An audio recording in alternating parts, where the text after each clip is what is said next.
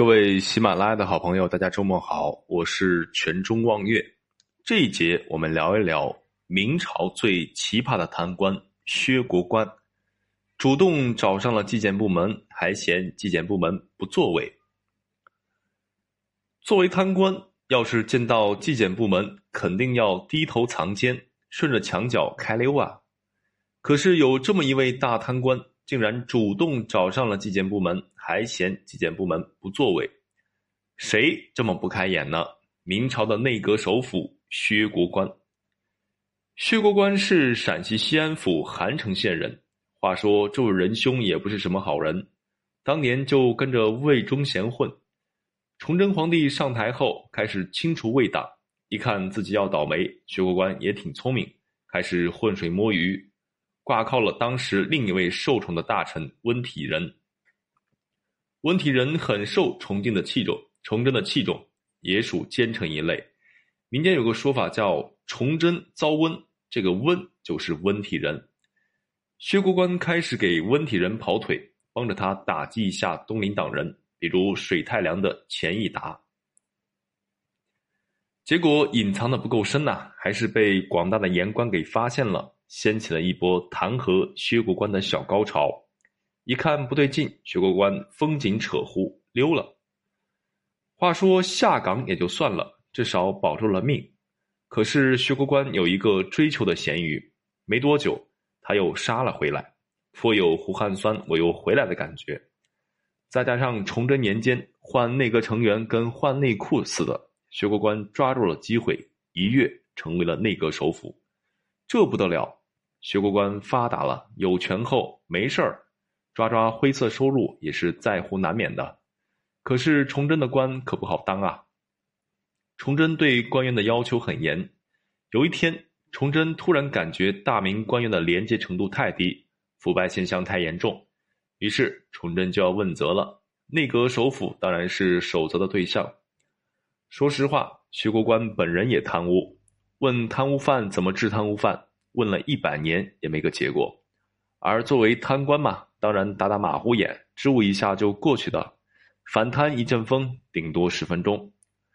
可是徐国官也不知道是是不是国官不正，竟然转移了矛盾，攻击起了友商来，说朝廷这么乱，都是东厂跟锦衣卫反贪不给力，如果厂卫尽责的话，官员怎么敢贪污呢？东厂的太监王化民竟然无力反驳，崇祯也觉得对，因为明朝的监察机构就是这样子，六扇门管老百姓，厂卫管官员。现在这些官员不行了，当然就是厂卫的事情。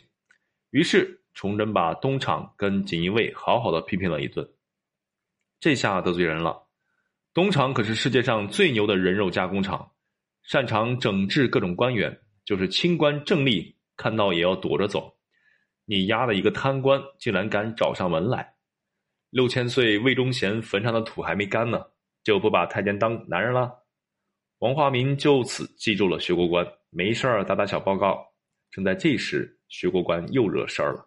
这一回不是得罪了太监，而是得罪了同行。有一天，明朝官员考核，行人寺的官员吴昌时害怕自己会降职，所以点了走了点门路。给薛国官送了钱，薛国官收下了钱，表示一定给他排第一名，升他当吏科给事中。行人司是跑腿的，给事中是找事儿的。找事的当然比跑腿的牛，当然个别的除外，比如明朝中期有个行人司的小官员跑着腿就当了内阁首辅，那是夏言。考核完之后，薛国官却只给吴昌时安排了一个礼部主事，单位换了。从肥衙门换到了清水衙门，职位也变了，还不如在行人司干呢，至少认识人多呀。薛国官为啥三观不正，收钱不办事呢？这也是没办法，因为送礼的人是无限的，肥差是有限的，有限的肥差应对无限的走后门，自然就是有关照不到的，所以薛国官就没办法兑现承诺。这下吴昌时不干了，马上找到了东厂，告了他一状。这个时候。正好崇祯对薛国官不爽，为啥呢？也是钱闹的。崇祯时国库已经没钱了，怎么办？大多的想法就是加税呗。羊毛总是出在羊身上的。但薛国官知道，百姓的税务已经很重了，加税牵扯面太广，那一届的群众又不咋行，万一闹事儿咋办？所以薛国官提出了不如敲黄杠，就是向皇帝的国戚、达官贵人借钱。这个事情是得罪人的事儿，但薛国官搞大包大揽，说官员这边的钱我去说，皇亲国戚这边的钱，皇帝你负责。结果这一搞，皇亲国戚都特别穷，有的把房拆了。